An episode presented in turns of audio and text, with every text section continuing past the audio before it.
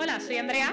Y yo soy Sandra. Somos dos españolas viviendo en diferentes partes de Estados Unidos y este es nuestro podcast, Cruzando el Charco. Tendremos charlas honestas sobre nuestras experiencias, vivencias y opiniones en este país que a veces es tan particular y diferente de lo que conocíamos. En Instagram solemos comentar nuestro día a día, curiosidades que vemos y sin mucho postureo. Somos reales 100%. Si te apetece colarte en nuestras conversaciones y saber un poco más de cómo se vive en Estados Unidos, ya sabes, sigue escuchando. Aquí estaremos cada dos semanas. Y para estar actualizado y no perderte ni un detalle, no dudes en seguirnos en nuestra cuenta de Instagram Cruzando el Charco por POD. Esperamos hacerte pasar un buen rato. Nos vemos en las diferentes plataformas y en Patreon si además te apetece vernos las caras.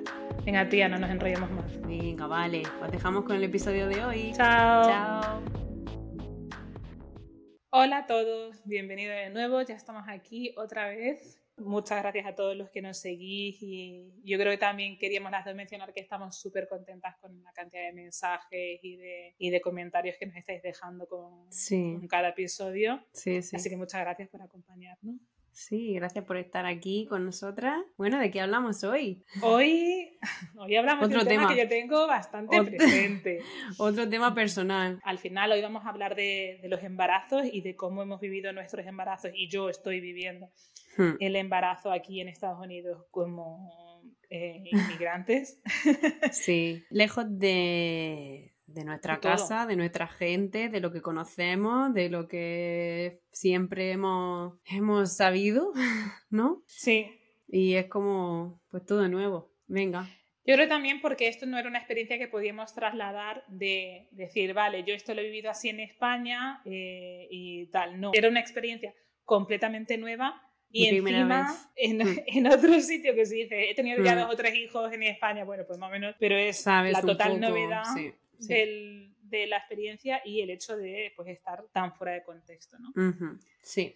Y además porque, a ver, mm, nuestros embarazos han sido así un poco curiosos, por ejemplo el tuyo, durante la pandemia, ¿verdad? Sí, mi primer embarazo con mi hijo, que ahora tiene tres años, yo me enteré que estaba embarazada el 2 de enero del 2020. Eh, qué bien. me fui a España en febrero y cuando aterricé recuerdo ver las pantallas en el JFK de la pandemia, que era un poco como película de eh, Will Smith, o sea, de ¿qué está pasando? ¿Qué es esto? y, de pronto, ya nada, a las dos semanas eh, se cerró todo. cerra- se cerró todo y claro, pero yo seguía embarazada, ¿no? Entonces fue, fue Claro. una circunstancia bastante, bastante complicada emocionalmente y ¿Cuándo. ¿Cuándo diste a luz? ¿En qué Yo di a fecha luz fue? eh, la Sé que era el semana de 2. sep- de septiembre. De septiembre, vale. O sea, yo soy de las que di a luz con mascarilla. Madre mía, sí. Planazo. Tengo, tengo amigas así. Ujú. Y estar embarazada, estar embarazada en Sí. Estados Unidos.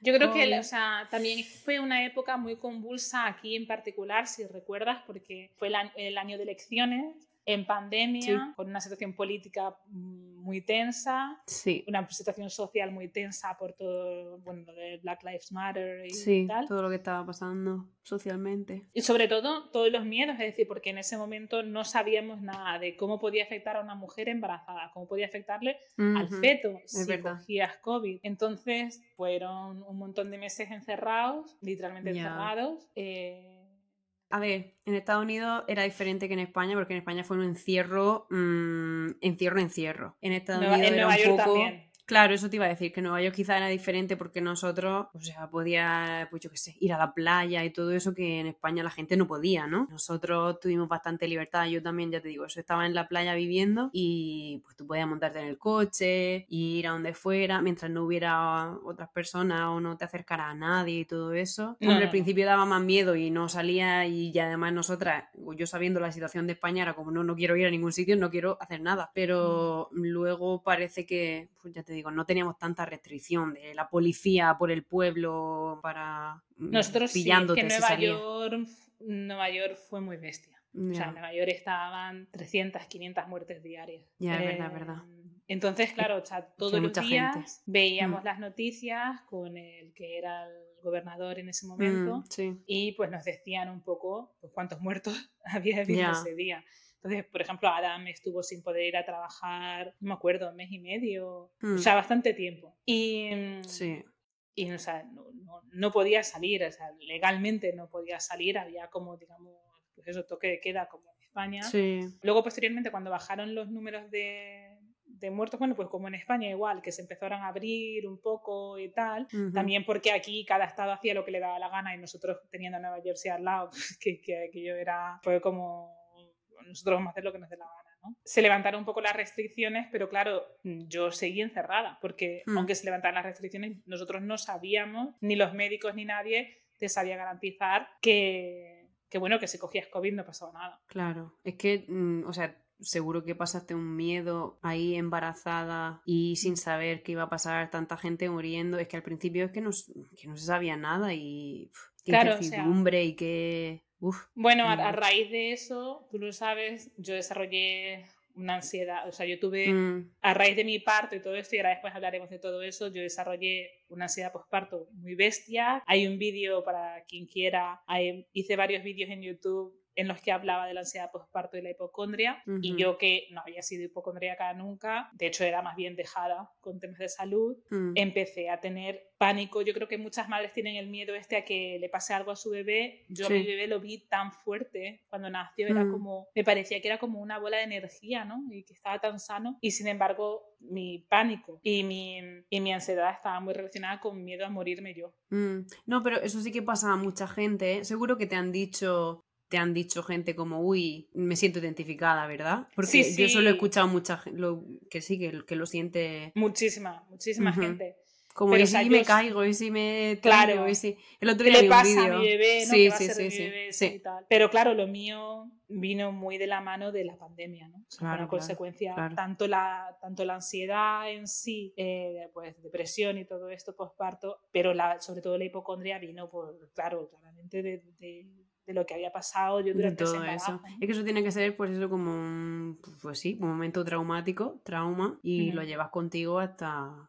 pues, No, y que además nadie lo entendía, o sea, es decir, la, Mm, el nivel de paranoia que yo tenía durante el embarazo, pero Claro. luego lu- después del, del embarazo, o sea, ya, ya tenía Tomás año, año y medio, la, la gente no lo entendía y yo también tardé bastante más ¿no? en empezar terapia y todo esto, mm. pero, pero claro, fue, Es una, que, fue una consecuencia muy fuerte de pasarte en el embarazo, no solo en una pandemia, sino en una pandemia sola. claro. ¿sabes? Em, que además el posparto no dura tres meses, el No. posparto dura muchos años y entonces ya una persona sin COVID y sin todo eso ya lo pasa mal, el cambio hormonal es súper bestia y pues le añade todo eso, pues sí, claro, claro. ni me lo imagino, sí.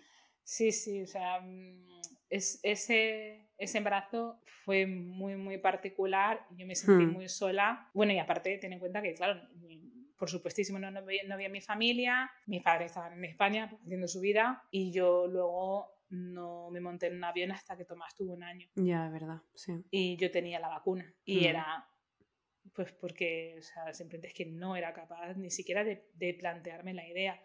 Y Mm, mis padres tampoco podían venir por las restricciones. Primero, Sí, no vinieron porque no vinieron y luego por las restricciones y luego por ya era bueno ya se hizo un poco bola todo no mm, pero el caso es que pues eso fue año y medio totalmente sola en lo que se refiere a mi mundo ¿no? ya. Tú tuviste un Claro. embarazo también eh, particular no porque recién casada Sí, fueron como muchísimos cambios rápidamente. em, y además recién mudada. Eh, o sea, fue. Nos casamos, hicimos el, el viaje de. Pues, como la luna de miel. Nos mudamos rapidísimo en esa semana a la vuelta a Texas. Y ahí, pues que, no sé, un mes o y pico que me enteré que estaba embarazada después y pues, sí fue como mucho, mucho, Claro. mucho a la vez todo.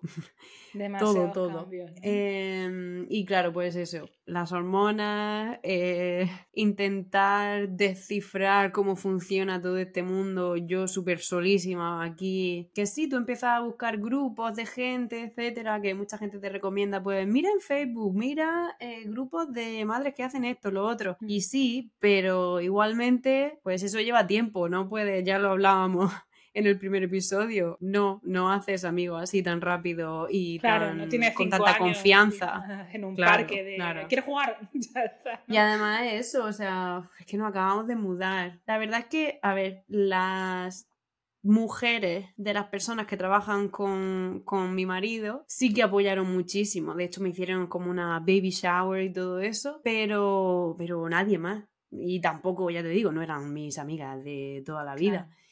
Y es eso, es navegar con todo en inglés por primera vez, que es también un montón, porque es como, vamos a ver, esta palabra que y esto que es, y esto, y era, pues eso, fue muy intenso, fue yo me sentí pues bastante sola, me sentí pues eso, como dejada de la mano de Dios.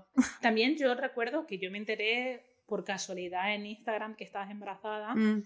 y, y, yo decía, yo, tuve la sensación de que tú querías estar sola porque tampoco, tampoco fue como, oye, tengo dudas sobre esto. Yo creo que en ese sentido, temas como este Hmm. Prefiero esperarme a que alguien diga, oye, quiero hablar del tema, porque se pueden dar millones de circunstancias y...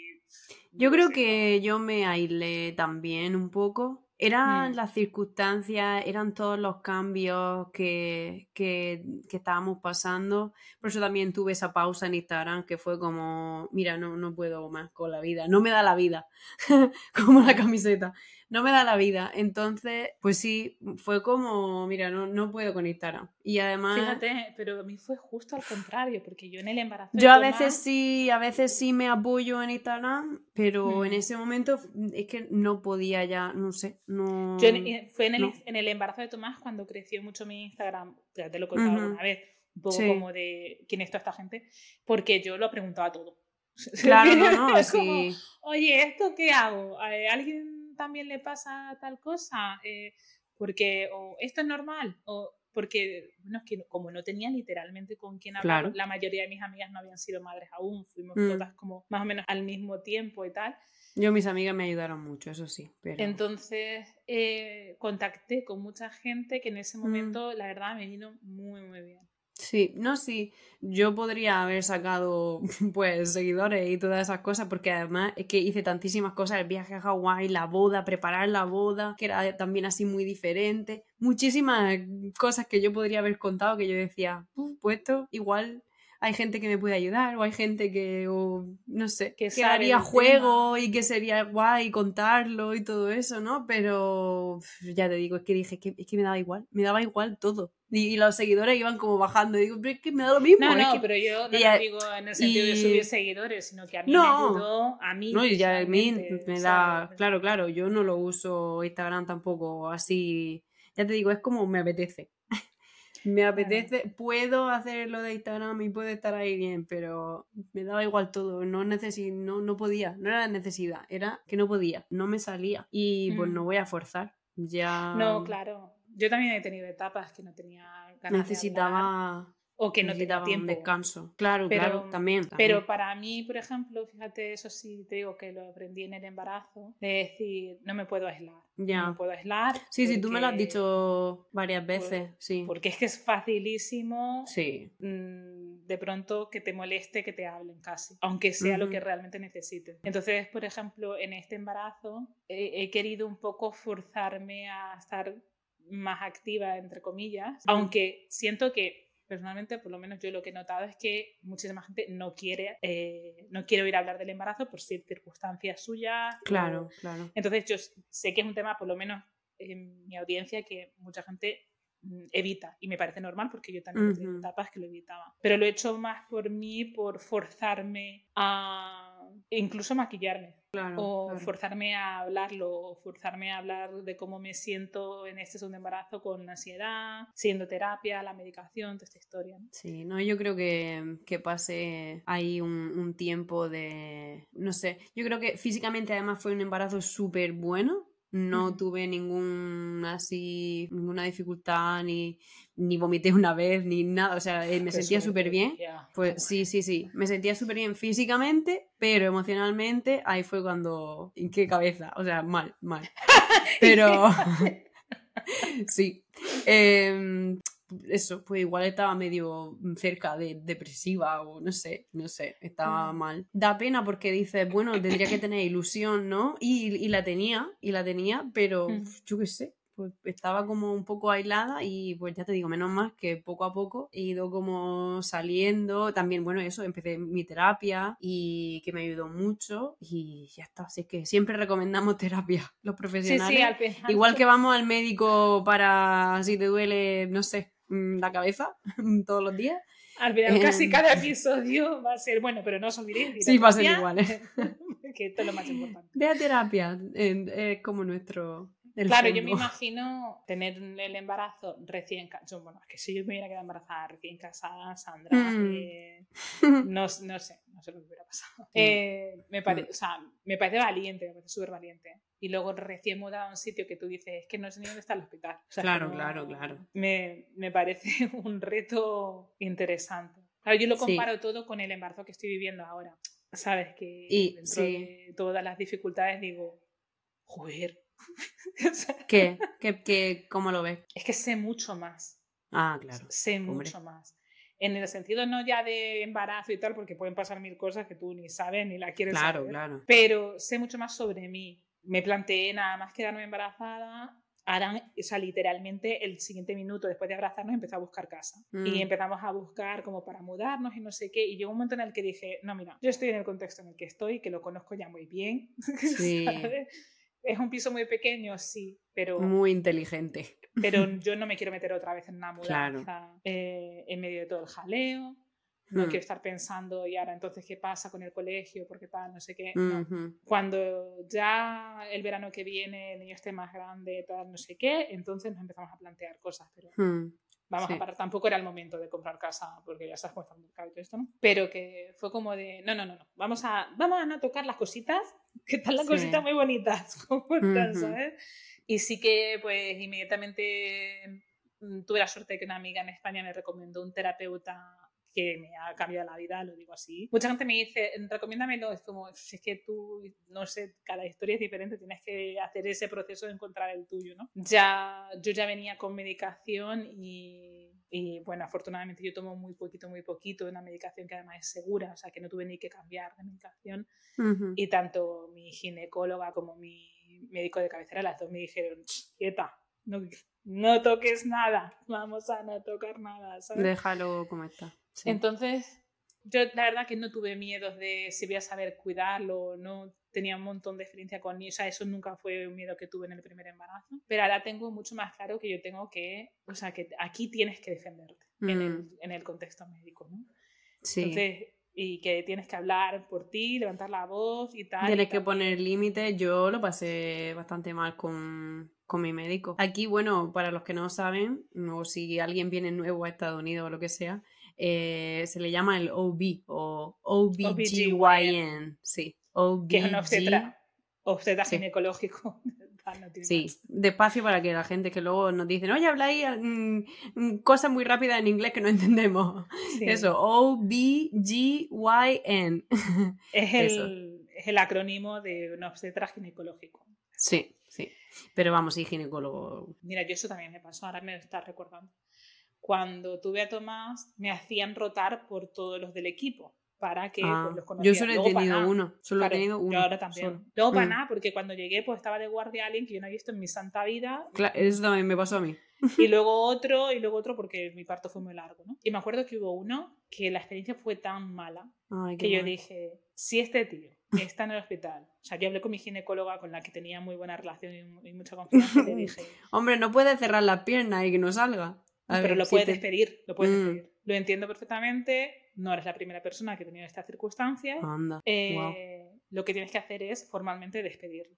O sea, literalmente tienes que decir you're fired from my case y ah. adiós. Y ya está. Y ¿Cómo te despido? Qué fuerte. La única cosa. Total, bueno, es que es su trabajo. bueno, sí, sí, sí, pero. Y tú eres el cliente y el cliente que paga. Claro, claro. Aquí en Estados Unidos el cliente siempre lleva la razón. Claro, exacto. Entonces, yo, o sea, era la única cosa que yo tenía clara como la luz del día. Que si yo llegaba allí y estaba este hombre y entraba por la puerta, tal cual entraba por la puerta, conforme estás entrando te vas. no quiero, Prefiero un estudiante antes que a ti. Sí, sí, sí. Pero luego pagué la novatada, digamos, en un montón de otras cosas. Jolín. No, sí, yo ya te digo, yo solo vi a uno, era una clínica así muy pequeñita donde yo estaba haciendo todas las revisiones y todo, todo. Pues sí, ya está ahí con ese hombre mm, hasta el final de los días y luego resulta que la semana en la que yo mm, no vi a nadie, nadie más. Hasta que llegó mi parto. Y él estaba de vacaciones, no sé si en México o en no sé dónde, se había ido de vacaciones. Calla, que me enteré el otro día, cuando, como ya estoy en el último mes y medio, Sí, pues ya tienes que poner todas las, claro. todas las visitas que son mucho más seguidas, ¿no? Exactamente. Y el otro día tal. Y cuando digo, vale, bueno, y una cita, pues ya la semana en la que se supone que estoy de tal. Ajá. Y me dice, ah, es que esa semana, toda esa semana, esos, esos 10 días, eh, está de vacaciones. Ella digo, Exactamente, lo mismo. Pues eh, vamos. Me dieron ganas de volverme a la, a la consulta y decirle, perdona, hola, Vamos a ver. Vamos una a ver. dudita, una dudita. Eh, Sí, sí, ¿Sabes sí. desde hace siete meses que esta era mi fecha de parto? ¿Para qué me coges de paciente?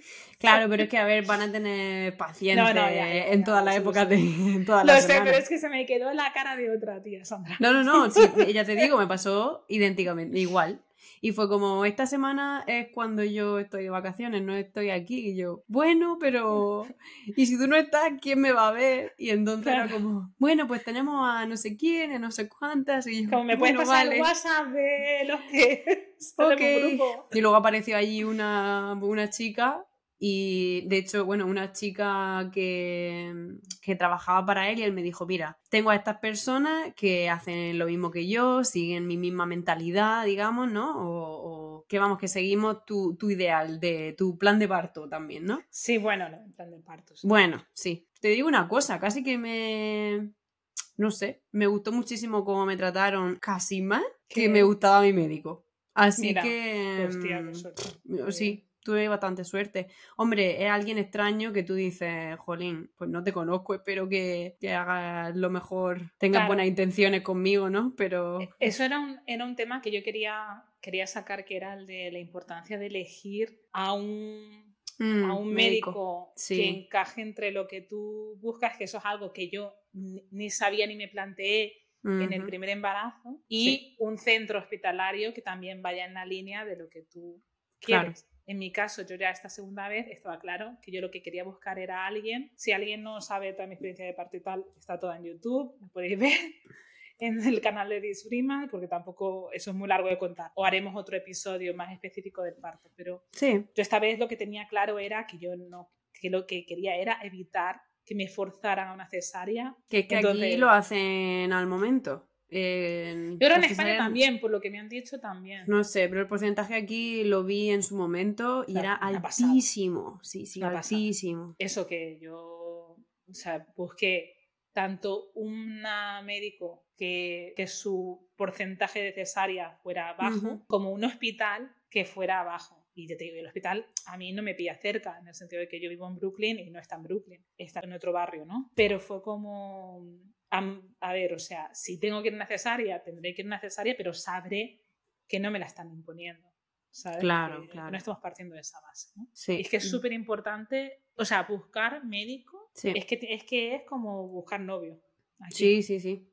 ¿Verdad? Yo, y bueno, a ver, tú puedes buscar a alguien y si no te gusta, pues te vas a otro sitio. Que, que si alguien está en esa Pero a ver situación. si pueden, porque el tema es que, claro, pueden coger un número de embarazadas por fecha de parto. Ya, Entonces, ya, claro, si claro. tardas mucho. No, yo en digo al elegir, principio, que pero si aquí, ves en- que al alguien. menos en Nueva York, si tardas mucho en elegir, te puedes quedar te puedes quedar colgando y ahora te quedas con lo que nadie quiera. Así literal, como en una sí. fiesta, tía. Baila con el feo.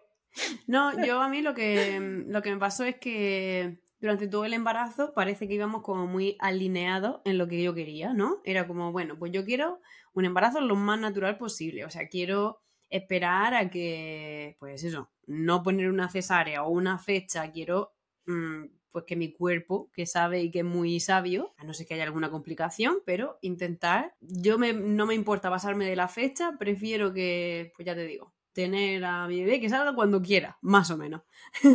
o sea, vale, evidentemente si me paso tres semanas de la fecha del parto, pues a lo mejor Ságala. es un poco... No, no, pero creo que fueron 41 y algo. Sí, Entonces, parece que íbamos muy alineados con todo, ¿no? Yo quería, pues, tener una pelota allí, tener un montón de cosas, herramientas, lo del core clamping, que no cortan el cordón umbilical y, y dejan que siga como bombeando ¿no? De la placenta. Pues no sé, todas esas cosas así como muy naturales que yo me había estudiado, que yo me hice un máster en embarazo durante todos esos meses que estaba ahí solitaria en mi casa. Es que te veo allí tú, Tengo... con tus apuntes, subrayado. yo con mi plan de parto, con todo, y luego, mm, o sea, yo tuve cesárea, ¿eh?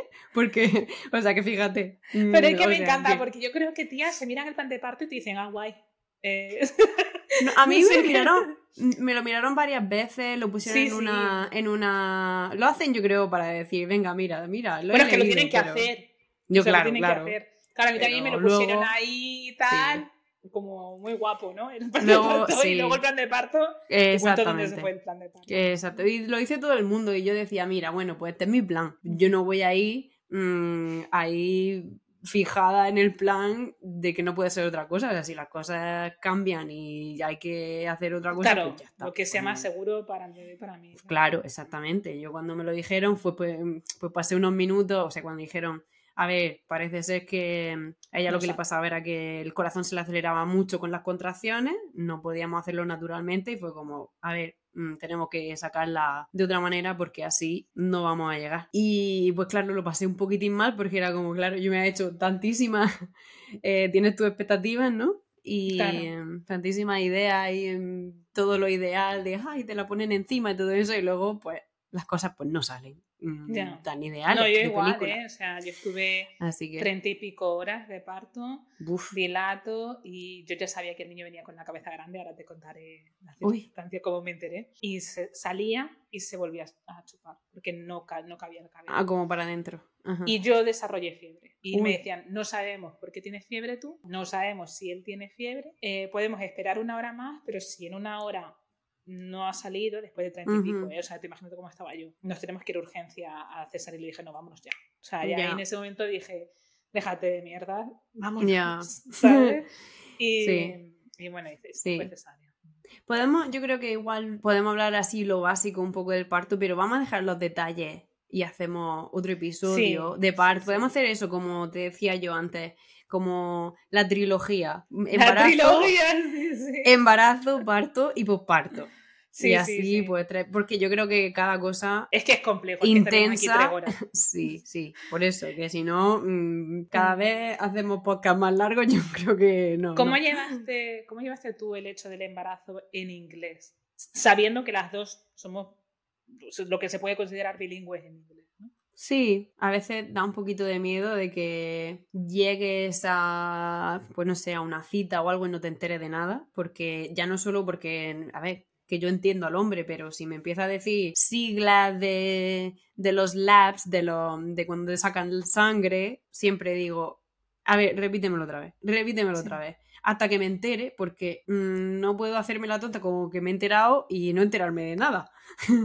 Entonces, el ir a la cita y a veces cuando me hablaba muy rápido era como, a ver, un poco más despacio. Y ya te digo que mira que yo llevo aquí mucho tiempo y sé inglés, yo creo que alto, pero... Pero, jolín. Bueno, y los acentos. O sea, es que es la primera vez de qué médico, que tampoco es nativo de aquí, y tú dices, Dios mío, ¿qué está pasando? ¿no? En ese momento hay que tener cero vergüenza y decirme, lo siento mucho que no te entiendo. Y yo incluso ahora... No, repite. Yo eh, lo que he llegado es al punto de yo me hago que sé, sé menos inglés del que sé. Mm. Te quiero decir, como que me hago ah, un poco la muy bien. Sí. Entonces es como, ah, saco más acento en, mm. en la visita, tía, es verdad. Está fatal, pero es que. no, a ver. Pero es que es una buena técnica o digo cosas en español como de, ay, no, ¿cómo se dice esto? Y mm. me quiero referir a algo relacionado con el embarazo, mm, algo técnico. Y mm. entonces me dicen que... Pero porque a veces en esta vida hay que hacerse la rubia. ay, pobre rubia, no. No, no, a ver, que yo soy rubia, pero que lo que quiero decir es que, que a veces hay que, hay que decir, bueno, Sí, que, no, la estrategia, ¿no? Y que luego, mira, fíjate, a mí me pasó, me, por el inglés, me tuve una súper mala pasada, que es que, no sé si recuerdas, pero en el, en tu plan de parto famoso, una de las cosas que te preguntan es si aceptas que se te dé medicación. Mm, sí, sí. Y yo dije, pues claro, joder, pues si tengo una infección, dame antibióticos y... O sea, claro, me parece una, una, pregunta surrealista, es como si no quisiera medicación, pues no tendría no. hospital. ¿Qué pasa? Hay gente que sí, hay gente que sí, que no quiere medicación de nada y lo quiere natural, pero en el hospital. Bueno, natural. Claro, claro, pero es que ahí hay un, hay un tecnicismo que se te pasa. Una cosa es lo que nosotras entendemos como medicación y Mm. otra cosa es medicaciones para el dolor que nadie te avisa en el momento en el que tú apruebas que se te dé cualquier tipo de medicación, Ah, claro. que te den opioides, que, ellos. te den- que nadie te pregunta cuando están medicándote, nadie te dice qué es. Ujú. Entonces, ¿qué pasa? A mí me dieron, para que me relajara, entre comillas, me dieron una medicación que te juro por Dios que, o sea, yo que nunca he tomado drogas, empecé a tener alucinaciones, que veía como imágenes caleidoscópicas, bueno, unas movidas increíbles. Ujú. Y cada dos por tres entraba la enfermera, ya después de la cesárea, y me enchufaba algo. Y yo decía, y yo me Sí. notaba, tío, yo le decía, "Adam, es que me siento como que no estoy en mí, y no sé qué. Y entonces yo le decía a la enfermera... ¿Eso dices después de la cesárea? Sí. Porque es que yo Pero también también- durante, Y, bueno, y, la durante, y, durante, yo durante... Bueno, me sentía que estaba drogadísima también. O sea, yo en la- durante la cesárea me acuerdo de, de mover el cuello para ver Sí. al bebé y era como, ¡uh! ¿sabes? Igual. Y entonces en una de estas que vino una de las enfermeras y me enchufó algo, le dije, ¿qué es esto? Y me dijo, bueno, pues lo que te ha mandado el médico, tú tienes aprobadas todas las medicaciones. Y le dije, no, espera un momentito. O sea, antes de que le des a la jeringuilla, que quiero saber qué es. Y ella, pero es que son las 3 de la mañana y nosotros, bueno, pues un tono me la vas a poner. O sea, aquí vamos a montar el pollo que haga falta. Y entonces ya hablé con el, el- claro, el médico vino y le dije, mira, no quiero que me deis nada más que me haga sentir fuera de mi cuerpo. Yo no sé qué me estáis dando, no quiero que, no quiero nada más. Coño, pues como en el plan de parto yo había puesto eso, Ah. A casa me mandan con una, una serie de pastillas que me dicen, si te duele mucho, coño, con una cesárea, Sandra, no te va a doler. Ujú. Tú lo sabes perfectamente. Sí. Si te duele mucho, te la tomas. Claro, pues el segundo día, berreando de dolor, me tomé una. Y me Ujú. dijo Alan, Andrea, ojo, esto es un opioide. Digo, ¿cómo? Pues Mm. por el váter. Pero Yo creo que también me tomé alguno, pero bueno, a ver, yo, bueno. mm, sí, pero es que esas cosas te pueden afectar mucho. Y, el, y- Ya, no, sí, sí. Y vino por un malentendido del inglés, de yo Ya. no saber qué extensión tenía la palabra medicación Mm. ¿no? en el parto. claro, tú le das permiso a que te pongan todo lo que Claro, y que, y, que, y que no te pregunten, o sea, que no te digan, Ujú. esto es para no sé qué, esto es no sé cuánto, ¿sabes lo que quiero Ujú. decir? Si no anchas Castilla. Y eso Ya. es una cosa que esta vez la tengo, vaya, o sea, me vas a decir la composición química, pero de cada. Ingredientes. Ingredientes. Lleva vainilla. Lo primero, si ha estado un castor cerca, no lo quiero. Eh, Que se lo dije el otro día, ayer o antes de ayer. Se lo dije a Chris que no lo sabía. Y ¿No? fue como, uy, porque si hay un yogur que le gusta que lleva vainilla y yo, bueno, Pero- vamos a mirarle los ingredientes.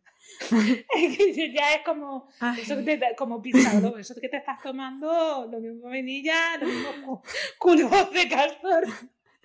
Exactamente. Eh, bueno, esto viene del episodio de Halloween, por si alguien no lo ha, Sí, no lo ha es escuchado, verdad, que, es que vaya y escuche. Bueno, y luego, a ver, lo que siempre pregunta toda la gente. Mm, precios, mm, ¿cuánto cuesta eh, tener un hijo en Estados Unidos? Pues depende de tu Uy, yo tengo que sacar la carpeta que la tengo por aquí. El ¿La iba otro, día la, el otro día la puse en el trastero. La toma. Pues depende del seguro y además no lo sabes hasta Hmm. que nace. Hasta que nace no te dan ni una estimación ni nada de nada. Hmm. Tú fuiste porque, a ver, em, pues vas teniendo las citas, ¿no? Ujú. Cada mes o cada, bueno, cada semana, lo que sea. Y luego tienes que eso es como pues, un precio, hay cosas incluidas y hay cosas que no están incluidas en la cita, Copago. que tienes que tener muchísimo cuidado también, porque luego pues te hacen cosas que a lo mejor no has pedido, te dicen, sí, te vamos a hacer esto, y tú, ah, venga, vale, y a lo mejor vale muchísimo dinero y luego te llega la factura, o sea, tienes que tener muchísimo cuidado y preguntar siempre qué es lo que te están haciendo, qué, por qué te están sacando sangre, para qué, esto está incluido, no, le puedes preguntar, haz muchas preguntas, o sea, la gente debería hacer muchísimas preguntas y si no al seguro.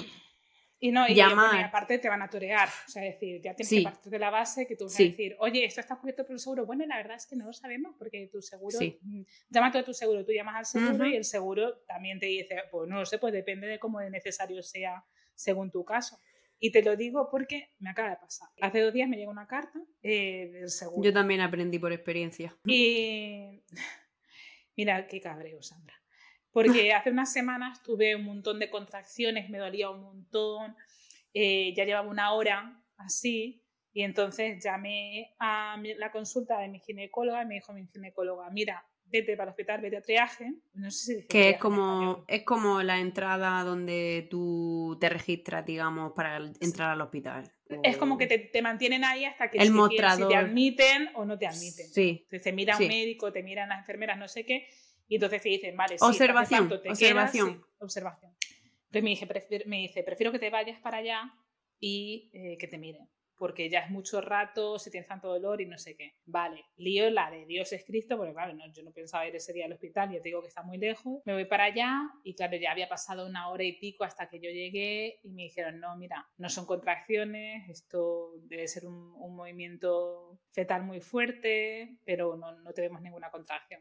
Vale, pues ya está, pues para mi casa, o sea, estuve 20 minutos ahí. Eh, me llega una carta el otro día y me dicen, mm, no, que un experto, no te dicen nada, no puedes acceder a tus documentos del hospital, nada. Un experto ha revisado tu archivo y dice que esto no era necesario y por lo tanto no lo vamos a cubrir. Claro. Y ahí no te dicen cuánto va a ser, o sea, eso ya es sorpresita. Eh, claro, me he ido a mi ginecóloga el otro día tuve cita y le dije, mira, pasa esto y me dijo, qué vergüenza, es que es increíble, no sé qué mándamelo el documento y voy a hablar yo con este triaje del hospital porque yo fui la que te refirió.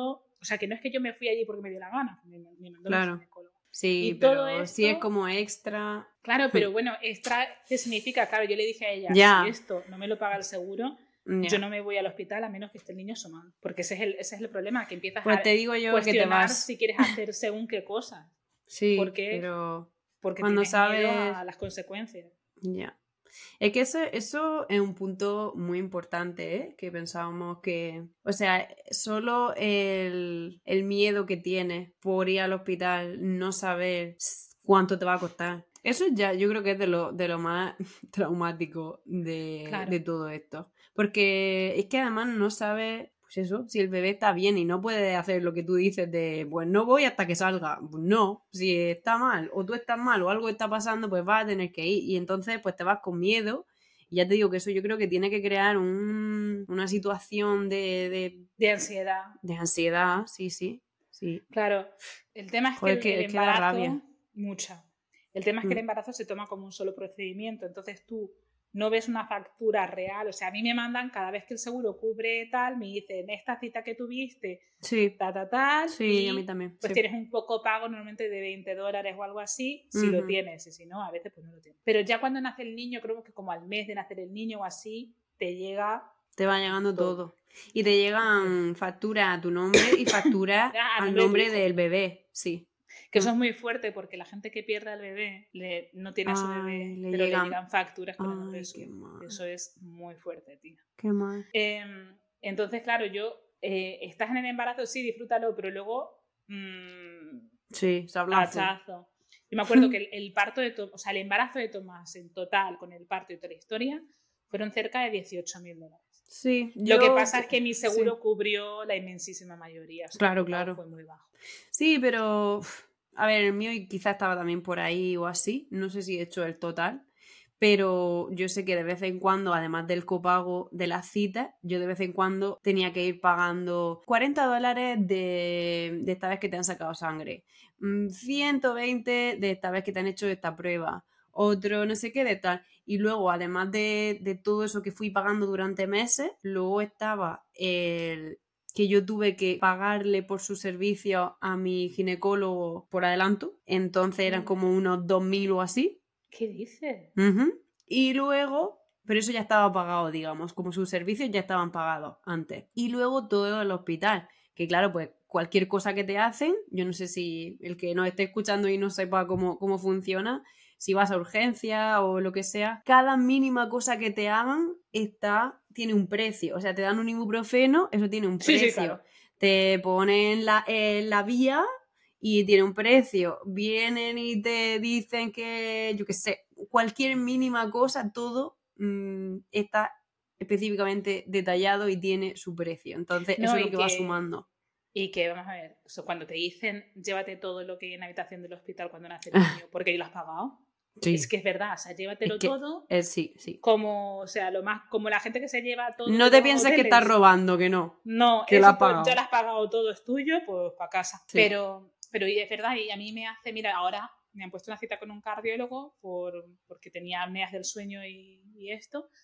Y yo ahora me pregunto, ¿hace falta de verdad que yo vaya a un cardiólogo? ¿O me lo están mm. poniendo para inflar más? Ah, yo... No confías. Sí, yo me, han, me recomendaron varias cosas que no lo hice, porque después de investigar yo por mi cuenta eh, y ver que, que, no era necesario, mm, pues no. A ver, igual pues me quedaría doblemente tranquila o cosas así, pero hay cosas que, no son necesarias, de verdad. Sí, pero es lo que te digo, yo ahora es como, ¿qué digo? Que no quiero ver al cardiólogo y si luego hay algo, la movida es que no te van a cubrir porque te van a decir, creo que, ahora que me, me, lo está, me dice, creo que fue eso mismo. Me dijeron que fuese como a un como especialista cardiólogo o algo así, como para ver el corazón del bebé y ver que todo estaba bien, etcétera. No, lo mío es por mi corazón. Es por ti, vale, vale, vale, vale.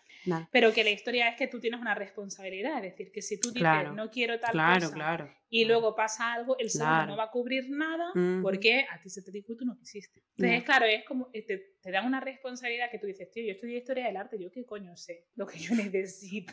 ¿Sabes lo que te quiero decir? O sea, en ese sentido es una presión, en, mi opinión, fortísima, tío. Eh, y, y, luego aparte es eso, que no, no te puedes fiar por la experiencia de nadie porque cada seguro es distinto, eh, cada póliza es distinta, cubre determinadas cosas y otra cosa es preguntar cada, mm, cada persona que entra en la habitación, decir, ¿esta persona está cubierta por mi seguro? Mm. ¿Esta persona lo cubre el seguro? Porque a mí me ha pasado también de verme un médico de en una oficina de, de médico normal, que sí, que cogía mi seguro y todo, pero ese médico en concreto pues no está en seguro. Y te enteras luego, te viene claro. Claro, no, eso siempre, eso, mm, eso siempre es así. O sea, cuando tienes que ir a cualquier médico, al dermatólogo, al, yo qué sé, al médico de, al PCP, al de cabecera, digamos, que tu primary doctor, como doctor así principal, tu médico, tienes que buscar a ver si está dentro de tu seguro, si no, la has liado, porque todo es más caro tiene más copago, tiene muchísimas cosas que no te cubren, entonces no, no, hay que, tener mucho cuidado. Tienes que pagar entero. Sí, sí. Vamos a abrir el melón gordo del tema de lo de estar lejos, ¿no? Que es la particularidad nuestra estando aquí. Mm. ¿Cómo llevaste tú el hecho de... ¿Vino tu familia durante el embarazo en algún momento? Eh, mi madre vino solamente al... para el parto, una semana o dos antes, y pues se vino un mes, pues eso, solo para, para eso y para ayudarnos sobre todo, pues cuando tuviéramos al bebé, que pues que se necesita un poquito de ayuda en el, durante el embarazo o no. Ahí fue, ya te digo, yo me estudié mi, mi máster de Instagram de parto, descubrí a muchísima gente muy útil, enfermeras, que hablaban de todo, eh, de los planes de parto, gente con experiencia, pero sobre todo eso, gente como pues doctores, enfermeras y cosas así que, no sé, a mí me hizo muchísimo. Yo me sentí, o me he sentido, ya ves tú que Instagram, pero y dices tú, pues esto puede ser verdad, puede ser que no, pero pues, hay gente que está haciendo su oficio y además pues lo comparte por Instagram y mm. yo me sentí súper informada, creo que he tenido más información que, no sé, que muchísima gente. Y echaste de menos tener, digamos...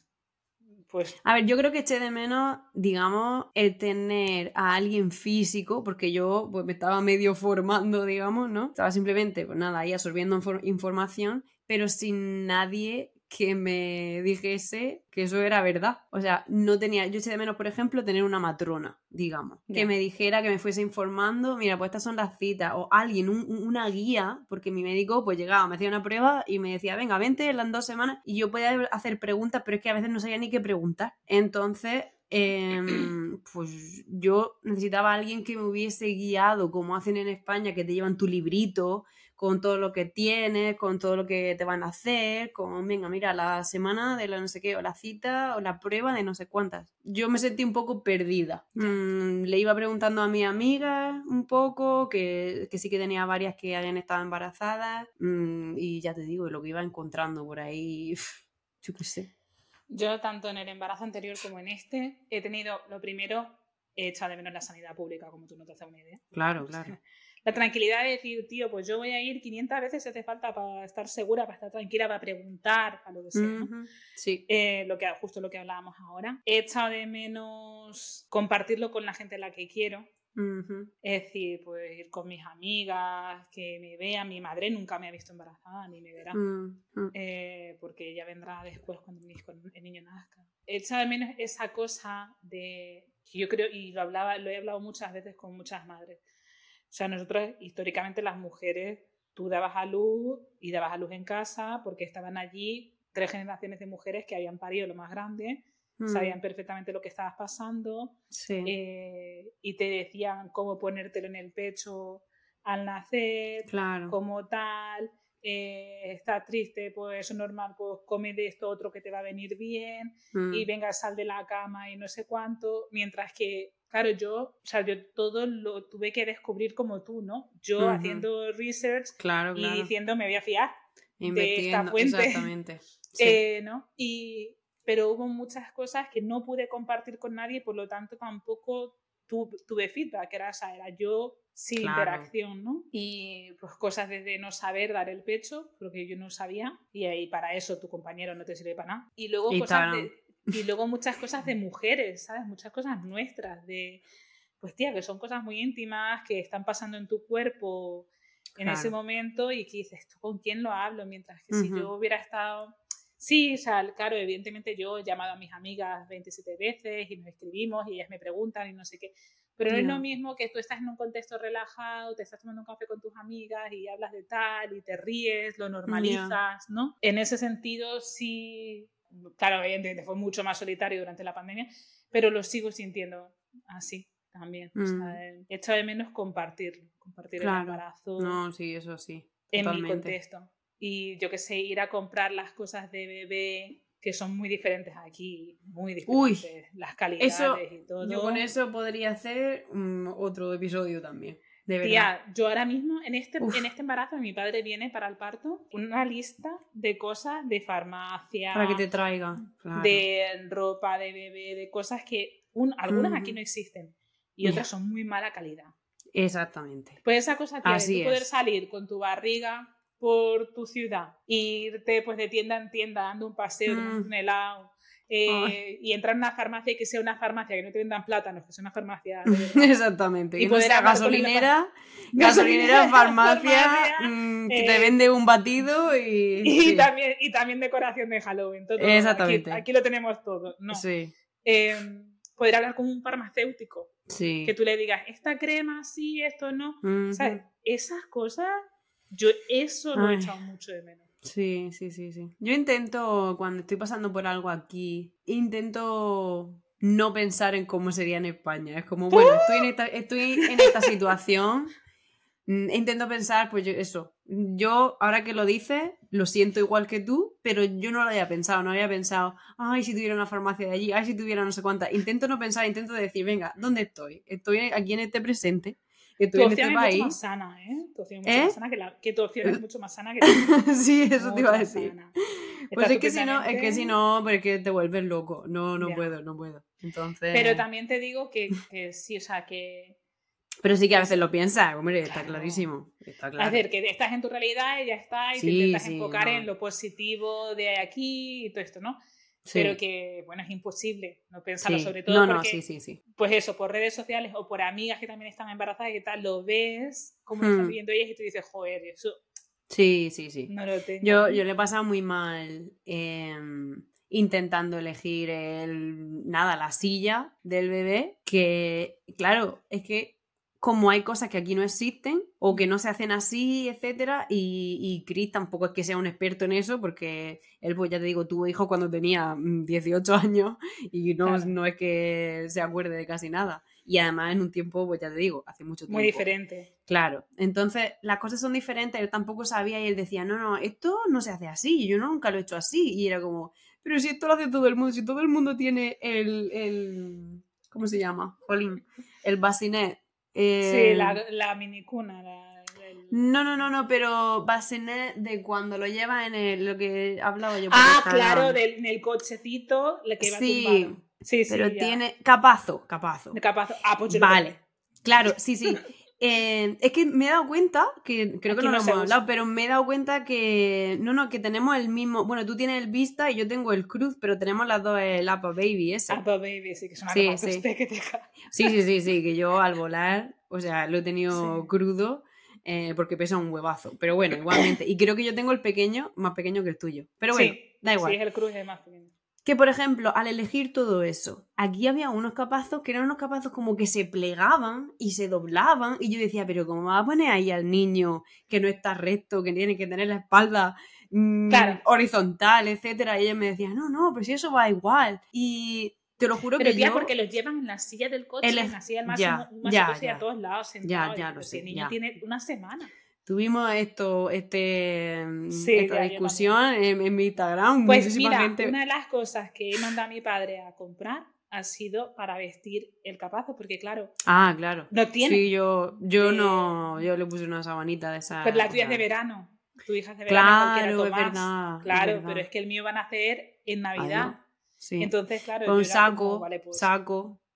Claro, pero yo quería algo también que cubriera las paredes del. Ya, del vale, de sí. este, en Sí, si lo quieres llamar. Lo de toda la vida, tía, que ha sido vestir el carro. De toda Claro. la vida del señor. Pues yo, Claro, yo es que tampoco tenía, o sea, lo de toda la vida tampoco es que me lo, que lo Claro, es que supiese. yo Entonces, sí. yo no he tenido, mm, yo que sé, que no tengo experiencia en eso. Entonces es como, ¿esto qué? Pues pongo aquí al bebé y ya está, ¿no? Y No, yo es además- que sí he tenido mucho, mucho trato con bebés y con. Ya. Tal, entonces, sí, eso sí lo saco, no conocía, claro. Pues sí, Pero- pues eso yo, ya te digo, yo le pasé muy mal porque, claro, mm, era como discutir con alguien cuando, cuando hablábamos de, de lo de las relaciones de pareja, ¿no? o del amor en Estados Unidos. Es como, él tiene su cultura que ha vivido en, en una situación diferente, él no sabe lo que es un capazo normal, como en España, que lleva, todo el mundo lleva su capazo, y yo Mm. estoy aquí diciendo, no, no, que es necesario, y él, pero... Si eso no es necesario, si no lo tienes que Pero poner tía, ahí. yo ahí llegué a un punto Ay, Mussolini. Con algo de. La que está cargando el niño soy yo, ¿no? La que lo va a parir soy yo. La que le va a dar del pecho soy yo. Pues yo quiero mi capazo. Y punto pelota. No, no, sí, yo, yo me agobié tantísimo que él dijo, mira, ya está. Mm, venga, lo que, el, la- el que tú quieras. El que tú quieras. Y, y te lo juro que, que podía respirar. A partir de ese momento era como, ay, ya puedo respirar. Uf, es que, porque tía, lo es que pasé te- muy mal. Es que te entiendo perfectamente porque Pero yo es que poner a ese bebé así. ahí en una cosa blandengue que se, que se mueva, era como, Sí, sí. pero que me va a salir y el bebé deformado. Pero, y, y además, yo, bueno, o sea, no saldrá deformado porque aquí lo hacen. Entonces, Ya. pues supongo que no, pero, uff, no Sí, sé, pero yo- que no, que no, que no. Yo decía, esto así no, ¿sabes? ¿Qué te iba a decir? Hay algo también, yo creo, un lado un poco positivo de estar lejos, que es que se Hmm. crean ciertas distancias con esto de Sí, informaciones no deseadas. todo el mundo Mm. diciéndote lo que tienes que hacer, básicamente. sí, que es más fácil colgar el teléfono, es decir, vale, vale, venga, genial, y ya está. O, ay, perdona, que no he visto tu mensaje. Sí. decir que mm, en la cara que no se te note y decir, "Mm, vale. Claro. ¿No? Sí, que lo típico es eso, es recibir consejo de todo el mundo y en España, pues si te encuentras con, con muchísima gente por la calle cuando vas de paseo, pues evidentemente te van a decir, ay, pero y esto, y la prueba, y haz esto, y haz lo otro. Y eso nosotras nos lo hemos ahorrado, la verdad es que Claro. sí. O cómo llevas al niño vestido. que También, dices, uy, que eso es diferente también. ¿Me, ¿me vas a allí. una ropa? ¿Lo vistes tú? No, pues ya. Exactamente. Déjame en Instagram en ese sentido es como tener a un montón de vecinas, Claro, vecinas, cuñadas y tal. sí, Porque claro, todo el mundo, yo entiendo que todo el mundo viene con la intención de aportar de ayudar. algo, ¿no? Bueno, Pero claro, llega un momento en el que también hay que saber, o sea, por ejemplo, mi madre tenía la cosa de que cada vez que yo la llamaba y le ponía a tomar, me decía, ese niño tiene sueño, y como se acaba de despertar. O sea, que literal, ¿sabes? Cada vez, ¿qué le pasa? ¿Que tiene sueño? Y como, no, que, pues, que... ¿se está chupando el dedo? Los dientes. Sí, esos son los dientes, eso, uh, eso tienes tú que... eh, ¿sabes? O sea, Sí. Mm, o pues eso, pues en Instagram a lo mejor que alguien siempre te dice algo, ¿no? Como, pues podrías llevarlo más arreglado. Pues, sí. que, que, lo viste de Infante de España aquí. sí, es que aquí, o sea, bueno, yo toda la ropa que me he traído de España, ahora que estoy en Estados Unidos, allí pues la vestía con ropa pues, pues de salir, que va medio mona, y aquí es que es que la gente le da igual, es que la gente no los viste de ninguna manera, ni le pone ningún pelele, ni ningún nada, o sea, no, aquí le pone un pijama y ya está. Y, que no la hay, tía, o sea, que la tienes que buscar. No, eso también. En las tiendas normales la ropa es muy de... Ay, pero de poca calidad. Sí, muy poca calidad. Y en plan, si te vas a un, si te vas aquí, ¿no? O sea, como a un Macy's bueno, Bloomingdale's o algo así, pues ya en marcas tipo el Ralph Lauren y tal, hay de eso. Pero no es como en España que las puedes comprar en la mercería. Yo creo que eso la gente te ve o, hmm. o, te ve cuando vas de visita y no lo entiende. O sea, no lo entiende, es que no se le pasa esa, esa posibilidad por la cabeza. Ya. Eh, yo te iba a decir también que mm, con lo de tener a, a gente eh, a la distancia, ¿no? En, en España y no, no tenerlo cerca, no sé si a ti te pasa, que mm, ya no solo con la ropa y lo de que no te pregunten, pero puedes hacer un poco con tu vida mm, lo que tú quieras. Sí, te toca ponsallo, sí. O sea, sí, estoy como creando una vida o al, o al mudarte aquí, igual este es un poco otro tema, pero vivir aquí es como crear tu vida sin, como vivir en, tu propia burbuja como tú quieras, eh, con tus propias... Propias reglas casa, un poco, ¿no? Sí, sin que se meta tanto la gente, digamos, ¿no? O la gente tanta opinión, sí, sí. Es que, es que pues en España somos muy, tenemos muchísimas opiniones para todo. Sí, creo que es así. Hay muchas, yo creo que hay dos cosas que son muy españolas. Una cosa es que la gente es muy de opinar, o sea, eso todo, y yo creo que es una característica nuestra, o sea, yo también me reconozco en eso, ¿no? Es decir, mm. tenemos opiniones generalmente fuertes sobre todo lo que vemos, pero luego además hay mucha gente que es, y esto es una cosa que yo noto que es muy española, que es cotillas. O sea, gente como que lo que, que, está buscando, a ver qué encuentra eh, para darle, para meterse, para, ¿sabes? Para estar limpiando la mirilla de la puerta todo el día. eh, y dice, bueno, yo no digo nada, pero estas son todas las conclusiones que yo he sacado sin tener ni puñetera idea de lo que estoy hablando, ¿no?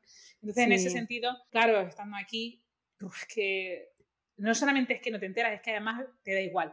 sí, yo estoy haciendo, porque a ver, claro, viniendo de pueblo pequeño, que pues no sé, los cotilleos como que corren mucho y todo eso, ¿no? Es lo típico. O, pero no, y ya no solo de pueblo, o sea, en España es que yo pues, creo que la gente es así. Em, pero yo estoy haciendo el ejercicio, a ver, siempre se ha como criticado las chicas a las chicas, ¿no? Entonces, un poco estoy haciendo el ejercicio por, por este poder de la mujer que deberíamos tener y deberíamos como empoderarnos la una a la otra. Estoy haciendo el ejercicio de, a ver, venga, vamos a no criticarnos la una a la otra. Vamos a ser, a tener un poco de empatía, a... Un poco de misericordia. Sí, entonces Me, da, me, me da pena ya me da cosa cuando la gente critica mucho a otra gente, casi peor cuando es mujeres a otras mujeres también. Yo creo que en ese sentido en Estados Unidos está la cosa más avanzada de... Es un poco otro tema. Hay determinados, hay determinados comentarios que aquí no te los van a hacer en la vida. Ya. Y tienes que estar loco. verdad. O ser muy mayor, mm. ser de otra generación totalmente, para hacerle un comentario a alguien sobre su aspecto físico, sobre mm. la raza, sobre si el niño se parece más al padre o no, sobre mm, temas de salud mental de los niños, por ejemplo, ¿no? Todas esas cosas muy fácil te las comentan en España. claro, o sea, por ejemplo, pues si tiene una enfermedad, si hay un problema de desarrollo mental, yo qué sé, de problemas mm. de alimentación, que aquí ya se entiende que de eso no se habla. O sea, mm. no se habla, no, se puede, se puede hablar, se normaliza no más, pero lo que no se hace es... No se dan como opiniones. Exactamente, no se dan como opiniones, no se hacen según qué comentarios. El lenguaje importa mucho, es decir, cómo lo dices importa mucho. Porque el hablarlo es importante, es importante que se hable y que se dé visibilidad a todas esas cosas, pero luego Claro, claro, normalizarlo de alguna manera. A ver qué comentarios. Pero ya tienes que estar loca para mm. hacer un comentario sobre que tú crees que fulanito tiene pues, un, un, problema de alimentación o sea, diagnósticos, ¿no? De estos así Mm. random, O sea- realmente está fatal. Y en cambio, en España, la gente, tío, suelta la cosa y es esto de, yo, bueno, pero yo eso es lo que yo pienso, yo no digo que sea verdad, yo es como, mm, eh, cariño, mm, pues cállate, o sea, tu opinión, lo que tú piensas no tiene sentido, tienes derecho a expresarlo, sí, pero te- tengo, yo tengo que, es, ¿es respetable tu opinión? No. Y además hay, un, hay una charla de de un filósofo, un profesor de universidad que lo explica súper claro eso, ¿no? La diferencia entre, vale, tú tienes derecho a expresarlo, pero eso no significa que tu opinión sea respetable. Y en cambio, ahora en el embarazo, por ejemplo, en este embarazo, y tú lo sabes, me ha pasado que me he comido mm, lo más grande de comentarios, me sigo comiendo sobre cuánto he engordado, Mm, todo esto de españolas, todos, claro. eh, mujeres. Es que eso no te lo preguntan aquí. O sea, es que no te, o sea, te preguntan, que eso no te lo dicen. Nadie Aquí. que en va, su que sano- va, eh, Tienes que que va. ser eso, una persona muy mayor. Es decir, Mm, sí, ya ha que- pasado los 60, 70 y que, bueno, pues... Sí, ya no tienes filtro. sí. Y que seas de determinado, o sea, como que un determinado tipo de persona, ¿no? Pero eso ya dentro de nuestro contexto, eso es imposible. Eh, Todos esos juicios que de si yo como bien o no como bien, o que si que si he engordado de más, o que si yo estaba gorda de antes y no, debería haber, no, me, no me debería haber quedado embarazada estando con sobrepeso antes, o Ah. sea, es que imagínate el nivel, ¿no? Y tú dices, o sea, ese tipo de comentarios, yo estoy súper a salvo de ese tipo de comentarios aquí. En España está Claro. súper expuesto. Y yo no estoy expuesta porque yo cuente lo que sea en Instagram, estoy expuesta por, por la cultura del que lo está viendo, no, por lo que yo estoy No, que, a ver, si no tuviese Instagram estaría en- y estuviese en España, digamos. Te lo comes igual. Claro. Es Claro. decir, ese tipo de persona y ese, esa mentalidad está en todas partes. Eso es algo que, que yo bien pienso que es positivo eh, estando aquí, de Sí. decir, ostras, yo no tengo que lidiar. Yo estoy pensando en algo, es que no sé si decirlo, pero bueno, de alguien que conozco, digamos, que va a Estados Unidos y hace comentarios muy racistas cuando ve a una persona de color, o el negro, tal, tal, tal. Y es como, uff, no sé, en, es que en España eso se puede decir y te quedas tan pancho. Hay muchos Y- comentarios que en España se pueden decir contra Bueno, muchi- muchísimo, muchísimo. Y, Y que no quiere decir cuando que no lo racismo aquí, ¿eh? que aquí hay mucho racismo. Sí, no, no, mucho. claro, claro. No, no, sí, sí, sí. Sí, sí, sí, está clarísimo. Pero es eso, los comentarios que tú aquí dices, uy, eso no se puede decir, o me lo guardo. Pero en España pues se dice. Yo, yo he salido un poco a, a luchar por gente o minoría o que pues que escucho cosas que es que mm, no tienen sentido. Y es como, Sí. mm, vamos Yo- a ver, o sobre no inmigrantes y cosas así. Claro, claro. A no callarme, ya sobre- lo sabes. hablan mal de Pero- inmigrantes y es como, y les digo, pero ¿y qué piensas que soy yo en Estados Sí. Unidos? Sí. Aunque, aunque sea de tu familia, mm, ¿qué, qué soy? ¿Soy mejor o porque soy, yo también soy una Ah, no, inmigrante? No sé. eh, Exactamente, No o sea, es un, es un tema de una de no, de no haber una cultura de, de- de la aceptación y sobre todo de que a veces te tienes que plantear quedarte más calladito. O sea, es decir, tú puedes tener una opinión y está perfectamente bien tener Claro, una opinión. claro, también- sí, puede que esa sea su opinión, sí, sí, pero... Pero también planteate la repercusión de tu opinión. Yo creo que esa es la Claro. historia. Es decir, Sí. si yo te estoy contando algo de mí, pues yo puedo decir Mm. de mí lo que me dé la santa gana, lo que pasó en mi vida, Mm, ¿sabes? Claro. O de algo que me ha pasado a mí, pues lo mismo, pues esa es mi experiencia, mi tal, pues ya está. Ahora, si yo voy a entrar a valorar la experiencia vital o lo que le está pasando al otro o lo que sea, tengo que ser consciente de la repercusión de mis palabras, ¿no? Ujú. Y, y lo ves en la tele aquí, tía. Aquí no hay programas de cotilleo Ya, como los hay en España. ya. ¿Sabes? Que la gente suelta la barbaridad y dice, y ala, pues yo ya la he soltado y ahora a ver qué pasa. Sí. Y eso, tía, yo a- ahora, por ejemplo, embarazada, no lo puedo ver. No puedo ver nada de ese tipo de tele porque me entra como una ansiedad. Ujú. De decir, yo mismo no puedo. O sea, yo esta peleas, esta bronca de vecinas. Sí, yo es no que no lo, no, no lo veo ni nada, pero es verdad que como, sí, como la gente, además de peleándose, que eso me da ansiedad, eh, pelearse y hablar mal de los demás, no sé. uf. En ese sentido, estando Qué embarazada, pereza. el discurso siempre es muy positivo. O sea, tú Mm. vas al médico y el médico está ahí casi, o sea, por ejemplo, yo le dije a mi doctora, o sea, que, que, quería, a raíz de todos esos comentarios y toda esta historia, ya sabes que un día que a mí me tocó más, por lo que fuera, hmm, sí. el comentario, y entonces hablé con mi ginecóloga y le dije, mira, quiero saber si mi peso, eh, o sea, si esto lo estoy haciendo bien. Sí, muy bien. Si, Sí, si voy voy por el bien. buen y camino. de hecho, o sea, voy cumpliendo, yo con Tomás gané el peso exacto que necesitaba ganar. Ujú. Y en este caso, este bebé es bastante más, bastante más grande. Mm, Eh, ¡Qué suerte! Thumbs up. Eh, y, y, lo, y lo mismo, de hecho, voy un poco justa, ¿no? En el. Y entonces yo le dije, no sé, debería de comer no sé cuánto, hacer no sé cuál. Y me dijo, ¿lo estás haciendo lo mejor que puedes? Y le dije, sí. Y me dijo, pues ya está. O sea, sin más, tía. Es que es como fue de, como de, vale, me dijo, ¿qué comiste ayer? Y le dije lo que comí y me dijo, pues perfectamente, ya estás lista. No, o sea, ya comes mejor, me dijo, no es que comas mejor que Hombre. las embarazadas, comes mejor que la mayoría de, mi- de los pacientes en general. Claro. ¿sabes? Porque bueno, pues por la dieta nuestra. Pero, ostras, o sea, ese feedback que tienes durante el embarazo de, hey, you're doing your best, estás haciéndolo lo mejor posible. claro. Oye, estás llevando para adelante todo esto.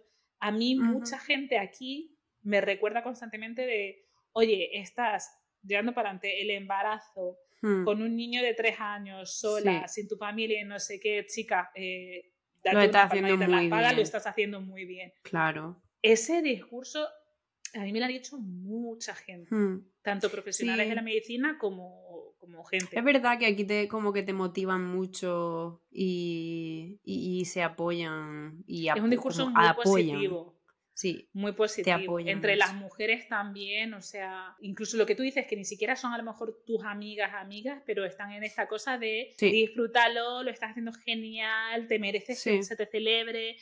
Jolín, un entorno mucho más positivo del que yo Más creo, sano. no lo sé porque no lo he vivido, pero del que yo creo que tendría en España. ya, no sé, sí. También eso, no hemos tenido embarazo en España. Yo tengo, tenemos buena experiencia, supongo que de amigas y todo eso. Estoy pensando así alguna, no sé, en mis amigas y tal. Y pues sí, se les mete un poco la familia y todo eso. Siempre la suegra, ¿no? Te dice que hagas esto o lo otro, pero Sí. sobre todo luego ya cuando tienes hijos. Le podemos preguntar a la gente que si está de acuerdo con esta idea de que allí se meten más en tu vida y todo eso, y Sí. aquí quizá no tanto.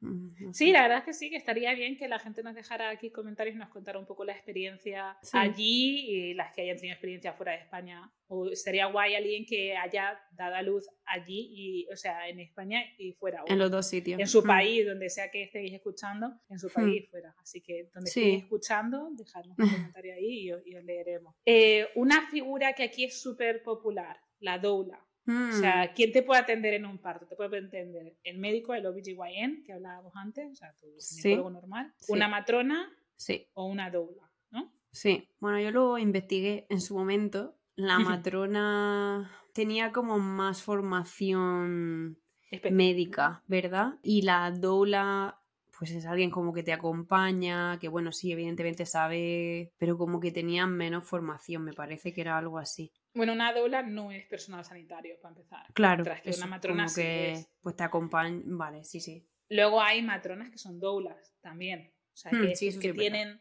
Sí. la parte, o sea, tienen su formación médica, Hmm, no son doctores, son matronas, es decir, son específicamente eh, de, y en España también existe la figura de la matrona, y que luego además pues se han querido formar en todo lo que se supone, lo que significa el acompañamiento del, del embarazo y el parto, que es lo que hace la doula, Mm. que es una cosa un poco más, no voy a decir holística, pero más a un nivel más personal. ¿no? Sí, pero la doula te acompaña también en el embarazo. O sea, sé que siempre, o sea, Mm. para el parto, pero, o No, sea, no, las el contratas para el parto. Ok, vale. Las puedes contratar para el parto, para el embarazo y para el posparto. Para Mm. ayudarte a recuperarte en Sí, el eso sí, posparto. ujú. Que yo Sí. creo que, o sea, las, vez- las dos veces en estos dos embarazos que me lo he planteado, si lo hiciera, no lo hago porque me parece un gasto extra bastante serio. Claro. Que, bueno, pues. Yo si hubiese sido más barato igual lo hubiera hecho. Exactamente, igual. Hmm, Pero si me lo planteara para algo, yo, yo me lo plantearía para el posparto, hmm. sinceramente. Pero bueno, Sí. o sea, cada una Ya, ya. hace lo que quiere. Yo sé que hay más doulas en España ahora y que es una figura que Sí. está creciendo, pero aquí está súper, súper, súper generalizada. Es común, sí, sí, Muy, muy bastante común. Mm. sí. También porque aquí hay mucho más parto en casa, parto... mm, Sí, o sea, Estaba pensando en eso, lo que pasa es que, claro, eso ya es todo tema parto. Estaba pensando en todo eso, que Mm. quizá lo podemos dejar para otro momento, o si hablamos del parto un poco más en, en profundidad o lo que sea, pero yo estaba pensando, ¿tú lo harías? Como eh, darías a luz en casa? Ni de ¿No? coña marinera. No. No, porque a mí sí me gustaría, lo que pasa es que me da miedo no estar en el hospital. Claro, claro. y no tener- y no a eso voy. Claro, no lo haría claro. porque yo tuve una cesárea de emergencia. Ya, Entonces, claro. ¿Me entiendes? Como, eh, quiero estar aquí en mi casa en un, No sé. perio- en un entorno no aséptico, es decir, a nivel de higiene. Mm. Treinta y pico horas como estuve de parto. Para luego o sea, Ya. saber que estoy a cuarenta y pico minutos del hospital o que me tengo que ir a un hospital al que no quiero ir. Que, está que tú piensas mucho. Es que piensas mucho. Chica, eh, se Que está muy bien. Ansiedad obsesiva, trastorno obsesivo compulsivo, que también lo tengo bien tocado, al mismo tiempo que tener hipocondria. Yo es que lo tengo todo muy diagnosticadito. Bien, Pero, muy o sea, organizado. sí, sí, o sea, yo todos mis problemas los tengo, pero los tengo organizados. Eh, no, o sea, el- mi es que sí me parecería genial si yo tuviera Mm. la garantía de que voy a tener un parto natural, que va Claro, bien, que va rápido y que tal, y que yo luego me voy a tomar en mi cama con mi bebé y tan feliz. Si a mí eso me lo firmaran, hombre, claro, pues en mi casa, más a gusto, Ya. más a gusto. Pero después de la experiencia que, o sea, no me lo planteé en el embarazo de Tomás, Mm. primero porque además era imposible siendo pandemia. No imposible, pero mucho más complejo. Sí, sí. Pero después de la experiencia del parto de Tomás y de ver cómo las cosas pueden Cambiar tan rápido. ¿sabes? moverse tan rápido, la verdad es que no. Pero Yo- entiendo que la gente lo elija, ¿eh? Claro, claro. No, a mí me gustaría y, y lo pensé y todo eso, pero claro, es que siempre está ahí como el miedo de y si pasa algo. Y es verdad que, mira, pues luego mm, ella no salía así porque sí, eh, por su cuenta. Y fue cesárea también, pero pues sí me gustaría, pero... ¿Tú te planteas más embarazos después de este? Eh, estoy, estoy, estoy más para el no que para el sí. O sea, mm, s- yo creo que tu que, niña me es planto. Creo que me Sí. planto, pero a ver, nunca se sabe. Nunca digo, nunca di- digas nunca. Pero Yo dije, cuando no sé. nació, yo decía, ¿cómo hace la gente esto más de una vez? Hay que estar loca ya. para pasar por esto otra vez. Yo todo esto con pues, la depresión, no sé qué. Pero Y me pero dijo aprende, una persona, me aprende. dijo una persona que había tenido varios niños y me dijo, Andrea, porque con la oxitocina luego, toda la oxitocina que tal, se te olvidan muchas cosas. O sea, Mm, tú recuerdas que lo has pasado mal, pero es verdad que yo ahora mismo no te puedo, no puedo reproducir el sentimiento que yo tenía. ¿sabes? Porque son tantos los momentos felices con tu bebé que tu cerebro dice, ay, no, si tampoco fue tan mal. Y, de, y pum, y de pronto estás como Claro. yo, otra vez Lo olvidas. Eh, yo sí tengo claro como la luz del día que cierro la fábrica después de este, adiós, aquí chapamos. Pero también por un tema, eh, primero económico, o sea que eso es carísimo mantener un niño aquí Mm, a partir de determinada edad. Y luego de, a nivel familiar para nosotros sería mucho, o sea, para la pareja sería ya mucho. Claro, sí, cada uno tiene su, su circunstancia Sí. y mm, pues eso, mm, depende. A mí, a ver, por gustarme en un mundo ideal, sí. en un mundo ideal donde yo tuviese, pues, un- es que eso no, existe. Nada, te O sea, iba a bueno, sí, en un mundo ideal, una relación yo- perfecta, muchísimo dinero, no sé qué. 25 años. En- en- exactamente, sí, no. Claro, claro, también está el tema de la edad y todo eso, entonces, mm, pues Hablando de la edad, yo qué sé, sí, pero... ¿tú qué pero edad tenías tú que cuando nació Nora? 30 y pues casi que los mismos que tengo ahora mismo. ¿Verdad? Que- si, si nació hace dos días. Lo Claro, digo bueno, por el tema 36. de la edad, 36. eh, la edad gestante avanzada. A mí no me había dicho nada nadie de lo de la edad avanzada, no sé qué. De vez en cuando algún comentario, hombre, ten en cuenta que tienes tres años más que tal. O sea, Sí. a lo mejor yo decía, me notaba en la espalda, no sé qué. Me dijo, hombre, que edad se nota, ¿no? Sí. Y la verdad es que sí se nota mucha diferencia de, físicamente. Pero el otro día me dijeron, bueno, te tienes que ir a hacer una ecografía más Ujú, Sí. por el tema de que de edad gestante avanzada. Yo dije, perdona, que me estás llamando de toda mi cara. Digo, ¿cómo dice usted? y me dice, sí, claro, bueno, porque eh, tienes una edad gestante avanzada. Digo, perdón, usted, yo tengo 37 años. Y dice, pues, Sí. claro. Y yo, como Sí, a mí me lo dijeron muchísimas veces y era, bueno, como, como tienes esta edad, hacemos esto extra. Y todo extra y a veces cosas que no están incluidas en, en el seguro, Pues, claro. pues eso te quería decir, que tengo entonces ahora una, una ecografía de más.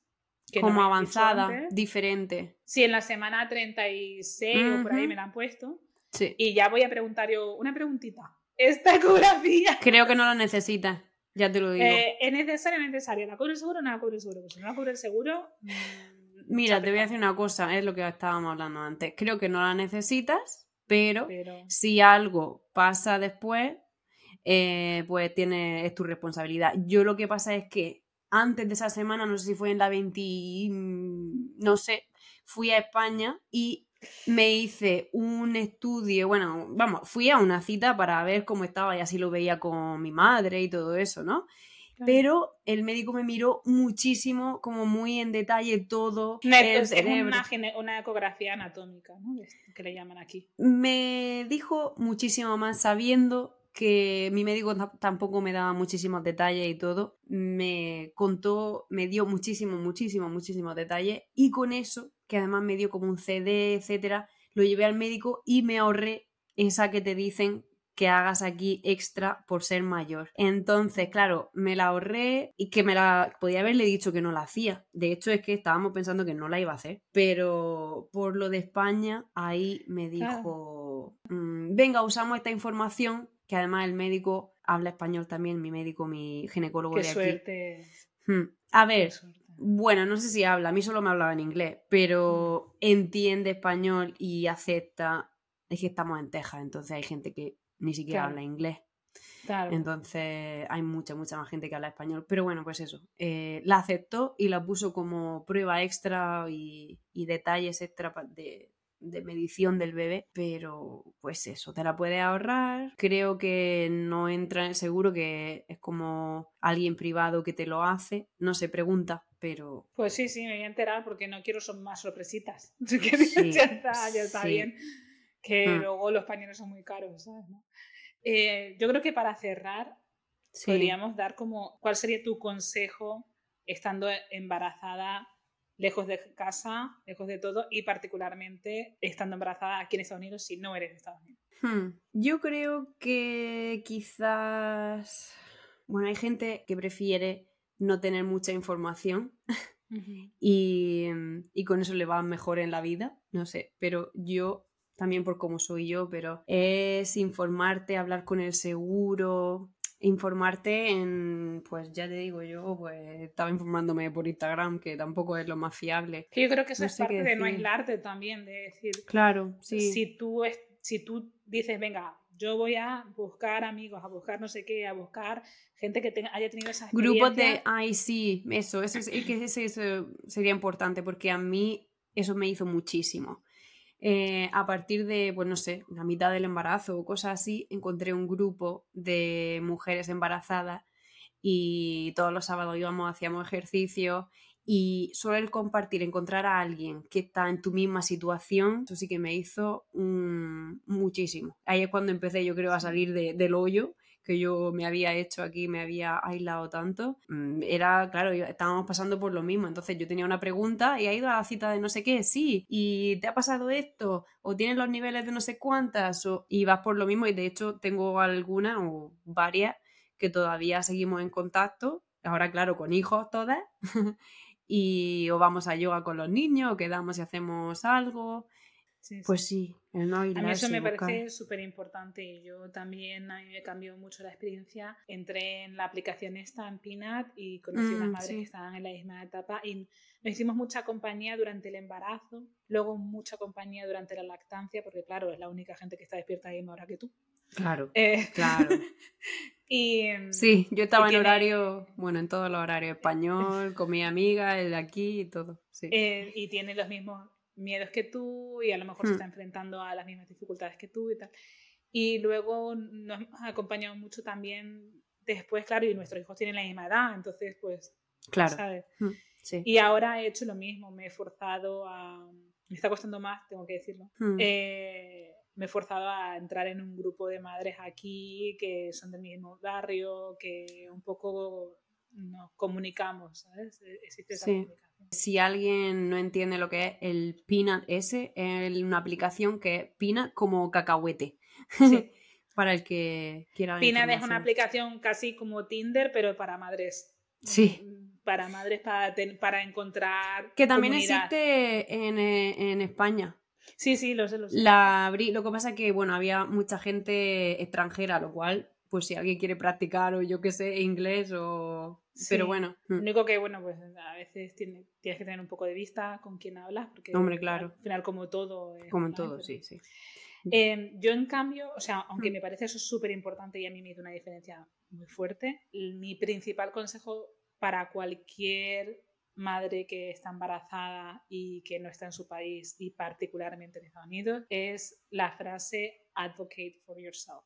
Es decir, Mm, eh, no tengas miedo a, a defenderte, en el Sí. sentido de a defender lo que tú crees que necesitas, a preguntar, Sí.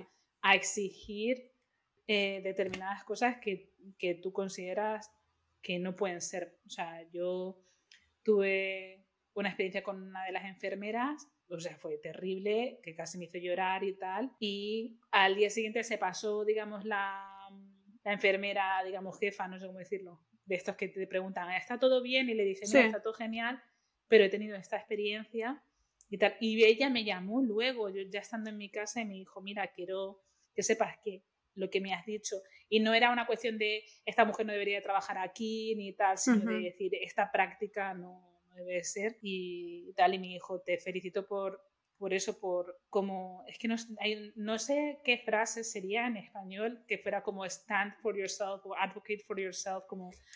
Es que eh, básicamente es que no tengas miedo a defenderte, que no tengas miedo Sí. a, a reclamar tus derechos, a reclamar lo que tú, eh, lo que tú necesitas. Porque al final del día, lo primero que aquí eres un cliente. O sea, Claro. antes que paciente eres cliente. Entonces, Sí. tómatelo así porque ellos te Mm. van a tomar así. Sí. Pero aparte de eso, en todos los contextos, tanto en el contexto médico, por supuesto, como, mm, como en el trabajo, como en todo, estás en un momento muy vulnerable.